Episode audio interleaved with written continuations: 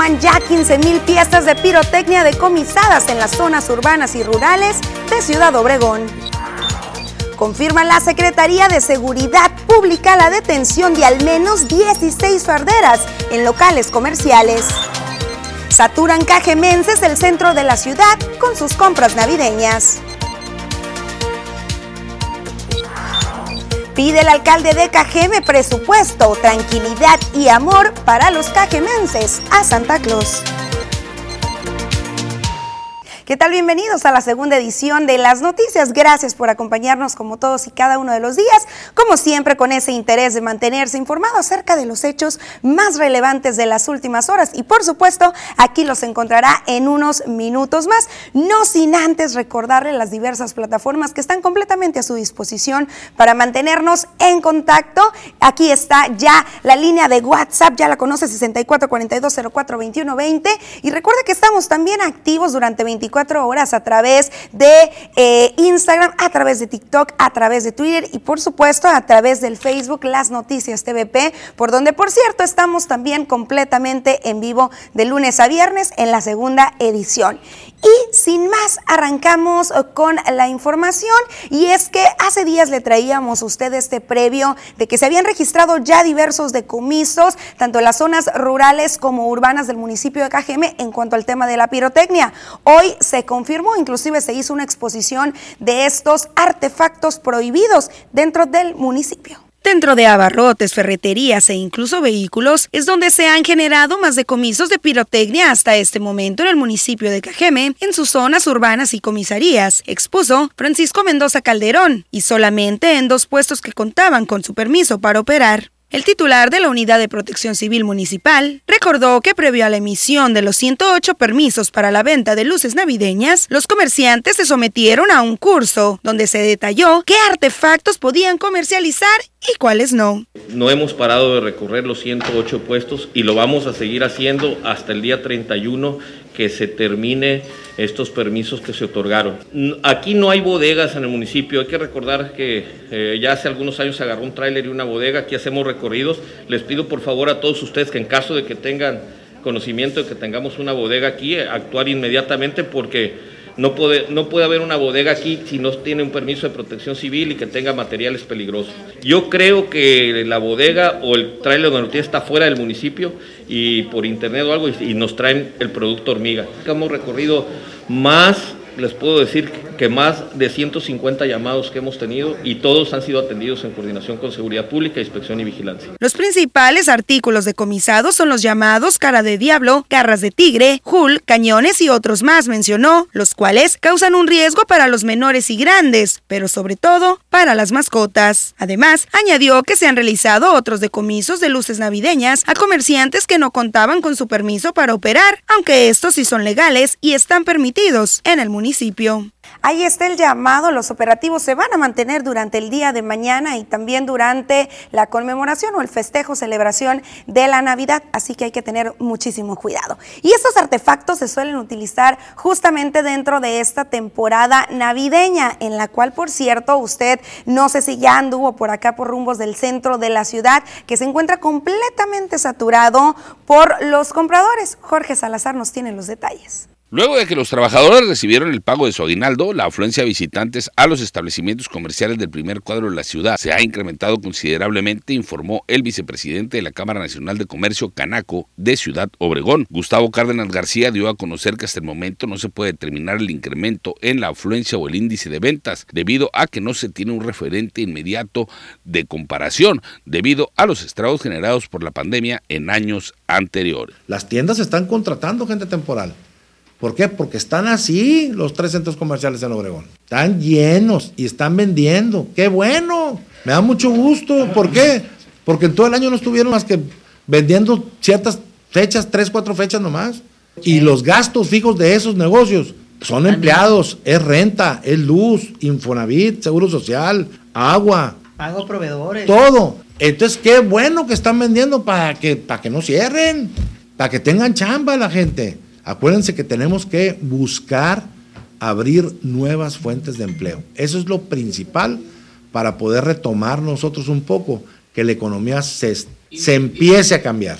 Ya platicábamos con algunos comerciantes y nos eh, indicaban que efectivamente las ventas han ido aumentando poco a poco, aunque los ingresos o las ganancias no, por el tema de la inflación y las alzas que sufrieron ellos y que no ejecutaron al público en general en busca justamente de mantener sus ventas y no alejar a los compradores por algún tipo de alza, situación que también se está presentando por acá, justamente dentro del Mercajeme, en el área de carnes, a donde decenas y decenas de familias están acudiendo en este momento en busca de diversos productos cárnicos para elaborar así su cena navideña, la cual genera también un gasto dentro de la población. Aunque durante las festividades de la Navidad y el Año Nuevo, en cada hogar hay tradiciones distintas en cuanto a las cenas, algunos platillos son un común denominador, dejando así un gasto para las familias. Y es que aunque en algunos locales comerciales como en el Mercajeme aseguran no haber registrado alzas en sus productos cárnicos, hay otros insumos que sí registraron, como los limones que se mantienen hasta en los 60 pesos por kilogramo. Según las amas de casa cajemenses, la elaboración del tradicional menudo con 5 kilos de pan 3 de pata y 3 de grano junto a sus complementos, sale en aproximadamente 900 pesos y la elaboración de aproximadamente 70 tamales en un precio similar. La cabeza preparada con complementos como salsa, tortilla, cebolla y cilantro fue calculada en aproximadamente 210 pesos por cada kilo, que rinde apenas para cuatro personas. En otros hogares, el tradicional pavo o la pierna estará presente con su relleno y complementos básicos como puré de papa, pastas en diferentes presentaciones, ensalada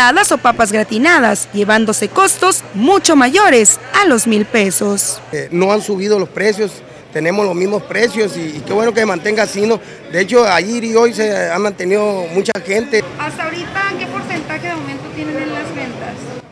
Por ahorita un 70, 80 más o menos. Pues de ayer a ahora han llevado lo que es el menú, han jalado mucho el menudo y, y carne para el pozole, el cachete también es lo que ha jalado más ahorita.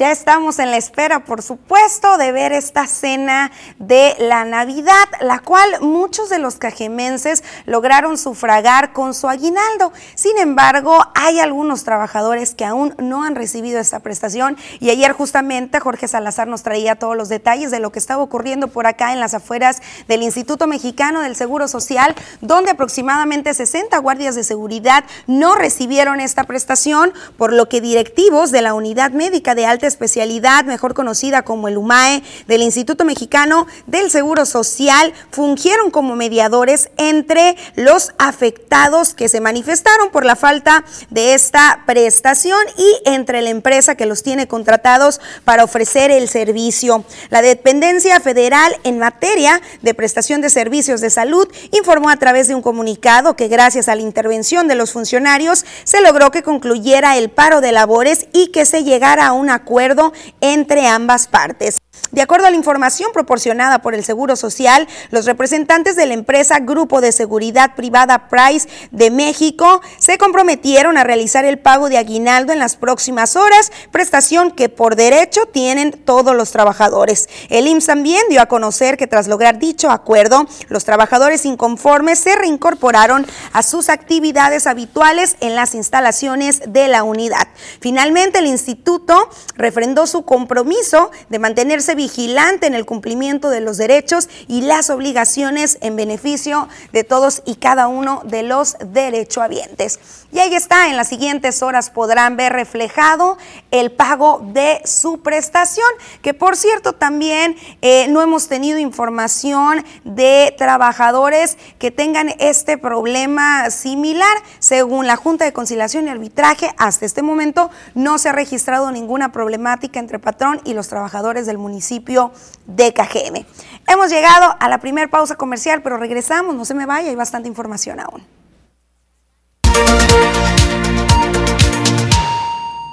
Estamos de regreso y tenemos listo ya la sección del clima con Diana Zambrano.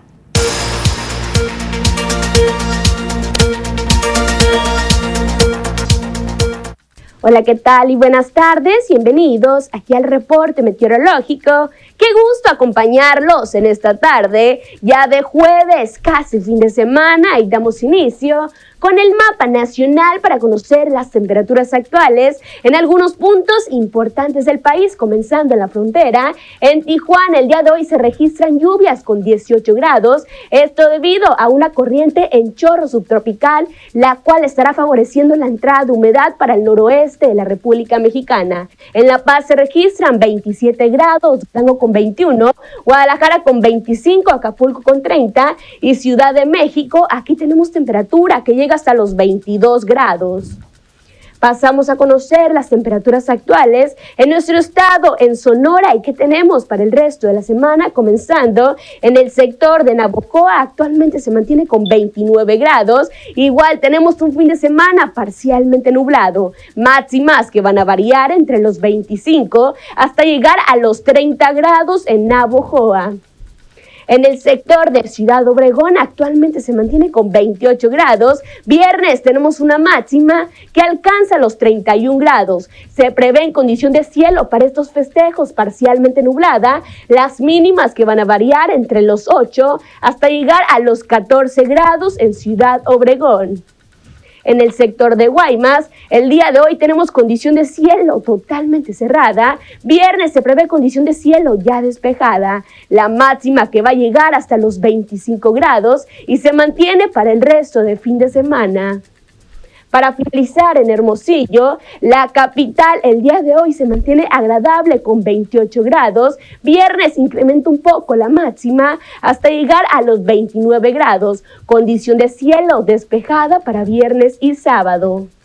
Respecto a la fase lunar, mantenemos aún en luna llena, la salida de la luna a las 21 horas con 41 minutos, la puesta de la luna a las 11 horas con 12 minutos, la salida del sol a las 7 de la mañana con 7 minutos y para finalizar la puesta del sol a las 17 horas con 31 minutos. Hasta aquí el reporte meteorológico. Espero que tengan una excelente tarde. Bueno, tenemos listo ya mi compañero Jorge Salazar con el tema policiaco y precisamente en este momento se nos está reportando por ahí un ataque armado con el saldo de una persona sin vida. Muy buenas tardes, Jorge.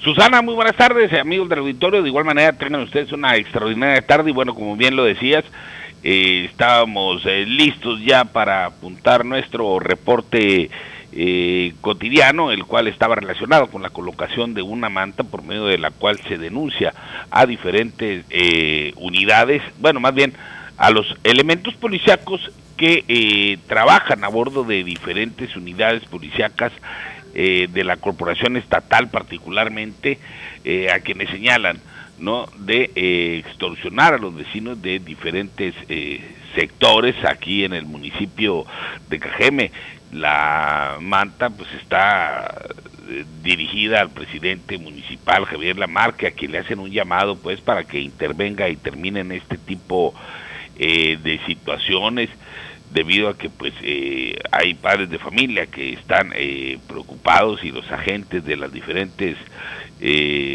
unidades uno de ellos aparece en una de las fotos de esta manta, la cual al parecer ya había sido colocada anteriormente en una institución educativa. Las unidades que son eh, señaladas son la 15.319, 15.119 y 15.080, así como la 15.328 de, eh, de la Policía Estatal. Y bueno, estábamos eh, realizando una eh, búsqueda pues de los hechos más relevantes Susana que acontecen en lo que se refiere a la nota a la nota roja cuando eh, se nos eh, comunica que en estos momentos precisamente en la colonia Matías Méndez se llevó a cabo una agresión armada en donde de manera extraoficial se tiene conocimiento de que hay una persona sin vida eh, hasta el momento eh, se desconoce. Bueno, en los estados del Tepeyac, eh, perdón, es donde nos reportan ahorita, hace escasos 15 minutos, que se perpetró una agresión armada y bueno, eh, hasta allá se trasladaron elementos de diferentes corporaciones policíacas, así como eh, paramédicos de los cuerpos de rescate, como son eh, la Cruz Roja. Esta agresión fue por el bulevar Las Torres, unos 30 o 40 metros al oriente de la calle París, o podría ser entre París y Otancagui allá en eh, la colonia eh, Prados del Tepeyac precisamente, que está pues a un costado eh, de la colonia Libertad, hacia el norte colinda también con el fraccionamiento Torres de París. Fue en este sector donde se registró esta última agresión armada. Cabe destacar, Susana, que durante el mes de diciembre han resultado pues asesinadas eh, con proyectiles de arma de fuego alrededor de 52 eh, personas. Eh, de confirmarse que la persona que fue agredida esta tarde ya perdió la vida, lo cual al parecer así fue porque la la ambulancia de la Cruz Roja se retira en total calma en estos momentos del lugar de los hechos. Sería la víctima número 53 del mes de diciembre. Híjole, Jorge, pues este, eh, regresando al tema de la, pues, eh, manta, que algunos eh, lo han manejado como narcomanta, ha sido, no sé si recuerdes, un, una constante también durante los últimos meses en diversos puntos. Recuerdo por acá en el estadio Yaquis, por acá en una escuela de la calle Guerrero y por acá también en la salida de Ciudad Obregón. han sido pues no sé eh, cuál será el objetivo, pero el punto es que tanto el alcalde como el secretario de Seguridad Pública han indicado que eh, pues hay que colocar denuncias oficiales y que aunque se han brindado nombres eh, de elementos, de comandantes y de otras autoridades, inclusive contra el mismo secretario, pues que no se entablan o no se van a entablar o no se han entablado investigaciones al respecto, ya que no es una denuncia formal, ya que no viene eh, quién está colocando el, la acusación vaya y eh, pues el alcalde lo dijo de, eh, boca, pues que él no tomaba en cuenta este tipo de actos. Pues efectivamente, Susana, han sido varios sectores ya en los que han sido colocados este tipo de, de, mensajes, algunos dirigidos a las autoridades en contra de algunos grupos delincuenciales, algunos se mandan mensajes entre los mismos grupos y otros que también son igual de recurrentes son pues eh, la denuncia por parte de algunos ciudadanos y que hacen eh, ver o hacen de conocimiento de las autoridades por estos medios de pues eh, las malas acciones por llamarlo de alguna manera de eh, elementos policíacos de las diferentes corporaciones. Pues sí, y por otro lado, pues complicado, complicadas estas cifras, 53 homicidios dolosos ya este día, cuando se tenía la esperanza de que pues los números fueran a la baja. Sí, efectivamente, bueno, en comparación a los últimos meses eh, se ha mantenido una tendencia a la baja, pero también eh, la vara está muy alta, Susana, también por llamarlo de alguna manera, de alguna manera coloquial. El mes más violento en la historia de Cajeme se registró este 2021 y fue octubre con 81 víctimas eh, mortales. Se cerró el mes de noviembre con arriba de 50, si mal no recuerdo y ahorita eh, pues en diciembre eh, se está superando también ya la cifra del medio centenar eh, de personas asesinadas, una situación pues que todos lamentamos como cajemenses, pero bueno, esperemos que las autoridades hagan su trabajo, eh, tenemos conocimiento también ahorita que hablabas de la cuestión de las denuncias, que algunas no se siguen. Bueno, pues eh, hace algunas horas en algunos cruceros de Ciudad Obregón, elementos de las diferentes corporaciones, realizaron eh, un volanteo precisamente promoviendo el uso de las líneas telefónicas 911 y 089, donde los cajemenses y la ciudadanía en general pues puede realizar sus denuncias, las cuales son completamente anónimas. Muy importante, muy importante la denuncia. Jorge, pues muchísimas gracias por esta información. Esperemos que el día de mañana, cuando estemos degustando por ahí la cena de Nochebuena y, el día de pasado también con la Navidad, eh, pues no tengamos que estar dando estas noticias tan lamentables. Esperemos que no, Susana, y bueno, hasta aquí mi reporte. Buen provecho, una extraordinaria tarde. Hasta la próxima. Con eso pasamos una pequeñísima pausa comercial, pero regresamos, hay más información aún.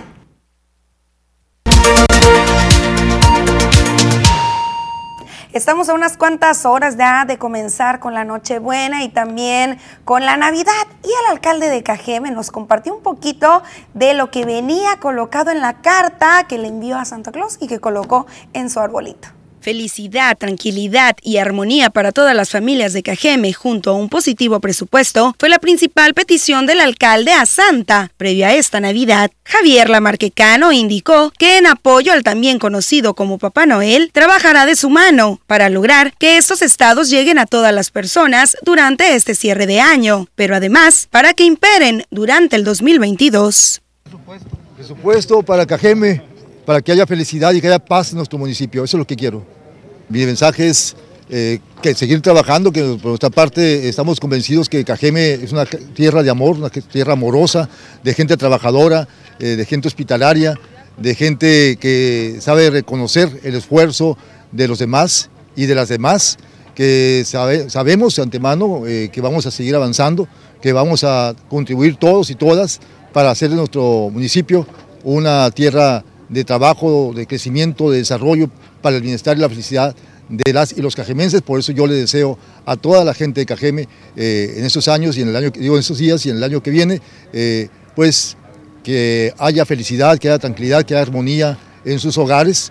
Y sobre todo eh, les mando un abrazo amoroso y caluroso a, a todos y a todas. Y la seguridad de que seguimos trabajando por nuestro municipio en el límite y hasta donde nos alcance y si no nos alcanza aún así seguiremos para que nuestro municipio tenga eh, bienestar. Ahí están los deseos del alcalde de Cajeme para todos y cada uno de los hogares del municipio de Cajeme. Y siguiendo con este tema de la Navidad, hace días eh, pues presenciábamos este arranque del programa denominado Héroes Paisanos 2021, en el cual eh, se invitaba justamente a los paisanos, pero también a los turistas, a que acudieran al municipio de Cajeme y a la República Mexicana. En esta ocasión, la Oficina de Convenciones y Visitantes reitera este llamado garantizando la seguridad de quienes eh, pretenden llegar a este país y sobre todo al estado de Sonora y aquí a Ciudad Obregón. A llegar a la República Mexicana y en especial a Ciudad Obregón, invitó la presidenta de la Oficina de Convenciones y Visitantes, OCB, a los paisanos y turistas durante esta época decembrina. María Luz Castillo Valenzuela indicó que en conjunto con los tres órdenes de gobierno se están emprendiendo operativos de seguridad y resguardo en busca de que prevalezca el orden y la paz durante los festejos de la Navidad y del Año Nuevo. El turismo carretero, aéreo y también por eh, autobuses y todo eso, va a estar muy bien, muy bien resguardado. Tengan la confianza de visitar México. Los estamos esperando a todos. La ciudad cuenta con grandes bellezas que ofrecer, dijo, desde su gastronomía hasta su calidad de gente y hospitalidad. Desafortunadamente, el año pasado vinieron menos de los que estamos esperando ahora. Ahora vienen con todo. Ahí está, y por supuesto que esta invitación también la extienden los restauranteros, los hoteleros, los comerciantes de la laguna, los comerciantes del Mercajeme, el comercio local y todas aquellas uno de todos los hogares también que siempre son caracterizados por su gran hospitalidad, una em, característica de los cajemenses y de los obregonenses. Pasamos una pausa y estamos de regreso muy pronto.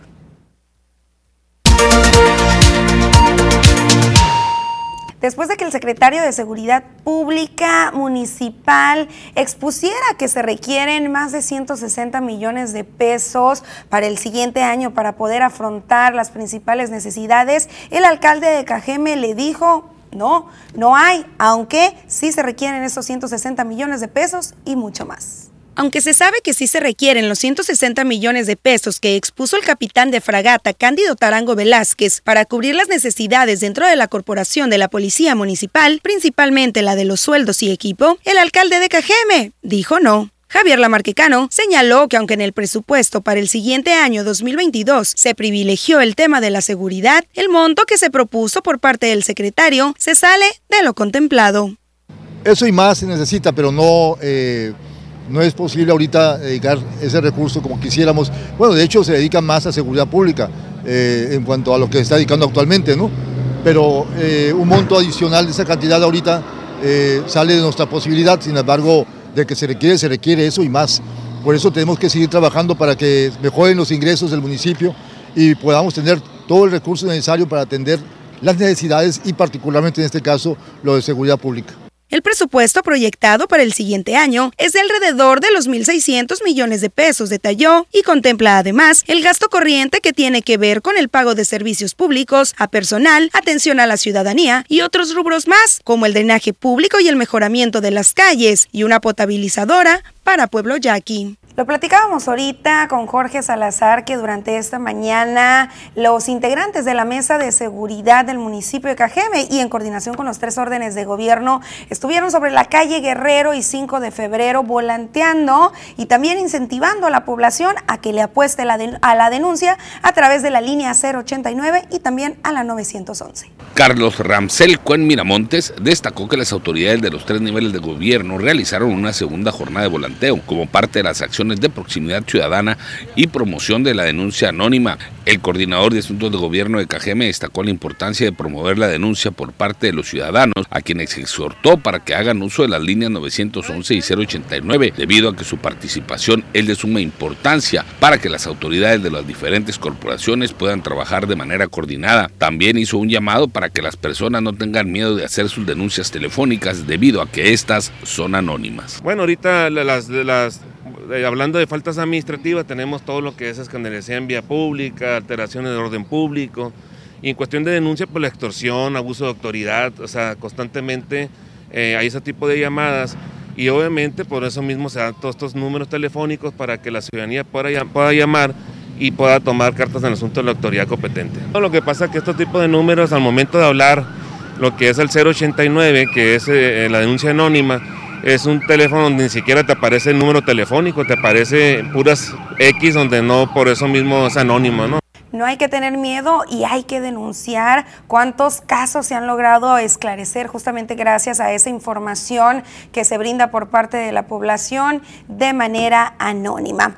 Y siguiendo con los temas de seguridad, ayer, el, pasado lunes más bien, la Cámara Nacional de Comercio exponía un conflicto que se está dando dentro del comercio local a través de las conocidas como farderas, mujeres que pues acuden y roban, muchas de ellas acompañadas de menores de edad. Ahora sí que para dar otra imagen muy, muy alejada a una persona que va a delinquir. En este tema, el secretario de Seguridad Pública, Cándido Tarango Velázquez, nos confirmó el día de hoy que efectivamente este modus operandi se está registrando en el municipio de Cajeme, pero también destacó que ya son un promedio de 16 las mujeres, mejor conocidas como farderas, las detenidas desde la ejecución del Buen Fin los últimos días del mes de noviembre hasta esta fecha. Además, también aceptó que los menores de edad, muchos, están involucrados en delitos como robo, pero también en el tema del crimen organizado y hay detecciones de menores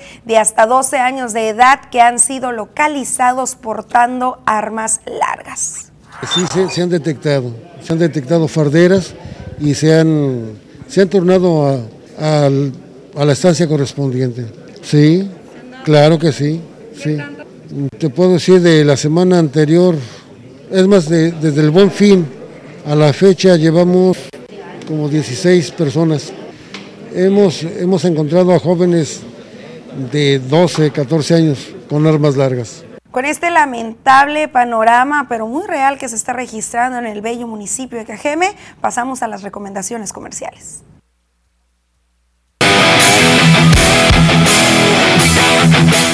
¿Qué tal amigos de las noticias? Bienvenidos a la información deportiva el día de hoy. La selección mexicana cayó cinco posiciones en la clasificación mundial de la FIFA del 2020 al 2021, pues se ubicó en el puesto número 14 luego de no conquistar ningún título y perder un total de seis partidos, tres de ellos contra su máximo rival deportivo los Estados Unidos. El tricolor concluye de esta manera el 2021 amargo, en lo que lo alejó la posibilidad de ser cabeza de grupo en la Copa del Mundo del próximo año y en el que no pudo ganar ni la Liga de Naciones ni la Copa Oro de la CONCACAF justamente al caer en las finales frente al equipo de las Barras y las Estrellas. Las últimas seis semanas de actividad fueron particularmente convulsas para México, pues perdió 3 a 2 en el amistoso contra Ecuador el 27 de octubre, cayó en la fecha FIFA de noviembre por 2 a 0 contra los Estados Unidos el día 12 y por 2 a 1 frente a Canadá el día 16 y fue empatado por 2-2 por Chile en los últimos minutos en el juego del 8 de diciembre. En el 2020 México finalizó en la novena posición del ranking FIFA con un total de 1.632 puntos y si bien concluyó el 2021 con un ligero aumento hasta 1.638.3 unidades, la realidad es que cayó cinco peldaños en la clasificación. El croata Luka Modric y el brasileño Marcelo han superado el coronavirus tras dar negativo en las pruebas PCR realizadas por el Real Madrid y en el caso del centrocampista lo hace por segunda vez y ya sin síntomas de resfriado que arrastraba a pesar de haber dado negativo ya tres días después del positivo. Ambos futbolistas se unen a los recuperados Rodrigo, Alaba, Bale y David Ancelotti, hijo y primer asistente de Carlo, el técnico del Real Madrid, de los que entre la noche del miércoles y la mañana del jueves se han confirmado que han superado la enfermedad. Así el Real Madrid va poniendo fin poco a poco al brote que sufre desde el pasado lunes y que afecta también a la selección de baloncesto con ocho casos. El Real Madrid cerró el 2021 como líder de la liga con ocho puntos de ventaja y un partido más que el Sevilla tras su victoria frente al Athletic de Bilbao este miércoles 2 a 1 y volverá a jugar el próximo domingo 2 de enero en su visita al Getafe. Eric Bledsoe anotó 19 puntos, Paul George 17 más y los Clippers de Los Ángeles contuvieron a los Kings de Sacramento para imponerse el miércoles 105-89 en un partido que por lapsos fue demasiado parejo. Los Clippers habían perdido sus últimos tres encuentros ante Sacramento, dos de ellos esta temporada. Tyrese Halberton logró su cuarto doble-doble consecutivo con 22 puntos y un récord personal de 13 asistencias para Sacramento y Shimes Mitu añadió 11 puntos y 10 rebotes. La clavada de Ibaka puso a los Clippers 10 puntos arriba al principio del segundo cuarto, Nicolás Batum encestó después con una asistencia de George para poner 49 a 36 antes de que Damien Jones anotara para el equipo de los Kings de Sacramento un enceste de 32.6% de sus tiros de la primera mitad y no logró liderar el marcador en ningún momento. Después de que los Clippers ampliaran su ventaja a 19 puntos tras clavadas seguidas de Terrence Mann y Zubac y una bandeja de Bledsoe, los Kings tuvieron su mejor ofensiva y se pusieron a 71-66 con un tiro de Mo Harkless que rebotó en el cristal. Los gigantes de Nueva York pusieron fin en la temporada al coreback Daniel Jones debido a una lesión en el cuello. El entrenador en jefe, Joe Judge, dijo que el personal médico del equipo revisó los estudios de Jones en las 24 horas y determinó que lo mejor para el coreback es que no participe más en la temporada. Jones, la sexta selección global del draft en 2019, se lesionó el 28 de noviembre en un partido ante las Águilas de Filadelfia. La lesión le fue diagnosticada después del encuentro. Los gigantes con 4 ganados y 10 perdidos se enfrentarán precisamente ante las Águilas de Filadelfia en la semana 16. El entrenador no ha decidido quién será el titular, si Mike Glennon o Jake Fromm. Glennon inició los últimos tres juegos ante la ausencia de Jones, pero el equipo de Nueva York perdió los últimos partidos, incluido el de la semana 15 frente a los Vaqueros de Dallas 21 a 6. Fromm hizo una presentación en un partido de NFL de temporada regular en la última serie ofensiva de los Gigantes y comandó una marcha de 84 yardas que llegó a su fin en la yarda 9 de Dallas luego de fallar en la cuarta oportunidad. Daniel Jacobs y John Raider llegaron a un acuerdo para pelear de peso supermediano que encabezará un evento el 12 de febrero en Londres. Jacobs, quien cumplirá 35 años la noche de la pelea, competirá en las 168 libras por tercera vez desde que perdió el título en las 160 libras ante Saúl El Canelo Álvarez en 2019. El currículum del púgil de Brooklyn también incluye una derrota por decisión cerrada ante Gennady Golovkin. Daniel Jacobs, con 37 victorias, viene de una victoria por decisión sobre Gabriel Rosado en noviembre del 2020. Raider, con 30 victorias, perdió una controvertida decisión ante Callum Smith en una pelea por el título en noviembre del 2019 que mejoró enormemente sus acciones. El peleador de 33 años de edad, oriundo de Londres, disfrutará de su regreso a casa en una segunda pelea de alto perfil. Con esto amigos llegamos al final de la información deportiva el día de hoy. Quédense con más información aquí, en las noticias.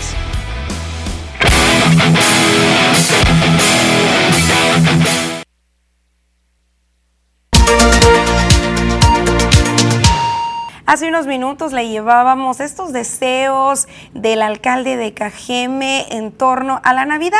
Ahora, ahora también el presidente de la República Mexicana, Andrés Manuel López Obrador, estuvo platicando sobre el tema por acá en la mañanera y él envió un mensaje de felicitación a todos y cada uno de los mexicanos para que esta Navidad se viva en armonía, en paz, con felicidad y con amor a todos y cada uno de nuestros seres queridos, también con nuestros amigos, dijo, con, lo que, con los que nos distanciamos sobre todo para que podamos conciliarnos en estos tiempos. López Obrador señaló que todo tiene remedio en la vida y que siempre hay seres humanos preocupados por otros seres humanos, que nadie está solo y mucho menos cuando se encuentran en familia, puesto que ahí privilegia el amor. Vamos a escuchar un poquito de este mensaje que nos brindaba. Hay que saber perdonar o perdonarnos, no odiar. Va pasando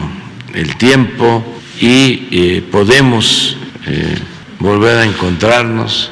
Quienes eh, durante mucho tiempo nos hemos separado por distintas circunstancias y en estos tiempos podemos este, reconciliarnos. Ahí está este mensaje y seguimos con información de índole nacional y en este caso temas que tienen que ver con la búsqueda de personas en calidad de desaparecidas. En este tema, el subsecretario de Derechos Humanos, Migración y Población de la CEGOP, Alejandro Encinas, señaló que la Comisión Nacional de Búsqueda y las comisiones locales al mes de noviembre realizaron 2.200 jornadas de búsqueda en 28 estados y 314 14 municipios. También comentó que según estimaciones, tanto en instituciones públicas como de organismos no gubernamentales, hay 52 mil cuerpos sin identificar en las fosas comunes y en los servicios forenses del país. El censo que hizo el INEGI en el 2020 ubicó también 9.400 cuerpos de personas fallecidas en las cámaras frigoríficas o en las planchas de los servicios forenses de los estados. También Dijo que han venido discutiendo con los gobiernos de los estados, particularmente con los gobernadores y las gobernadoras entrantes, el establecimiento de más centros regionales para atender la violencia contra las mujeres, eh, de otros centros también para fortalecer las actividades forenses y en el mes de enero serán constituidos, construidos estos nuevos centros denominados de justicia para las mujeres y también para los servicios forenses. Entre otros temas Destacó también que a la fecha se han presentado 1.798 solicitudes de amnistía, de las cuales se han analizado 1.003. El 56% de estas solicitudes han sido ya dictaminadas, de las cuales se han declarado improcedentes 900 casos, pero reconoce que hay un porcentaje muy alto en impunidad en homicidios contra los periodistas. También, también exhortó eh, el exhorto que hizo a la Suprema Corte eh, de Justicia en este tema. Vamos a escuchar, vamos a escuchar un poquito de las declaraciones que nos emitía. Y en un país donde tenemos una cifra ya que es superior a los 95 mil registros de personas desaparecidas o no, este, y no este, encontradas, pues necesitamos con toda seguridad encontrar a muchos de ellos en esta lamentable situación que estamos impulsando y de ello y de ahí la importancia de que hagamos un replanteamiento de todo el tratamiento de los servicios forenses y estamos con la autorización del presidente de la República discutiendo con, este, por supuesto, con el Congreso de la Unión, lo haremos con las propios familiares, la creación de un Centro Nacional de Identificación Humana, que venimos haciendo un esfuerzo muy especial con el Instituto, Nacional de Medicina Genómica de nuestro país, que es la institución más avanzada en los estudios este, genéticos, para tener una área especializada para el análisis de muestras complejas y garantizar hoy en nuestro país con los estándares internacionales más altos, pues la posibilidad de hacer este tipo de ejercicios sin necesidad de recurrir a instituciones del extranjero. Tenemos un 90, más del 90% de impunidad en los homicidios cometidos contra periodistas y personas defensores y un dato que es muy delicado el 45% de las agresiones contra periodistas y defensores de derechos humanos provienen fundamentalmente de autoridades municipales, ya sea por intolerancia, por corrupción o por colusión con este, el crimen de los grupos delictivos en sus respectivos territorios. Bueno, ahí está esta información de índole nacional. Y se nos acabó el tiempo, pero el día de mañana vamos a tener sorpresas para ustedes, un programa especial eh, muy acorde a lo que vamos a estar viviendo mañana en todos y cada uno de los hogares con la Nochebuena y pasado mañana con la Navidad, en la cual esperamos todo el equipo de las noticias, que como lo decía el alcalde, como lo decía Andrés Manuel López Obrador, lo vivan en unión, lo vivan en paz, lo vivan sin excesos, por favor, no queremos que sean la nota a través de accidentes, congestiones alcohólicas y todo lo que se suele dar dentro de estas fechas. Me despido.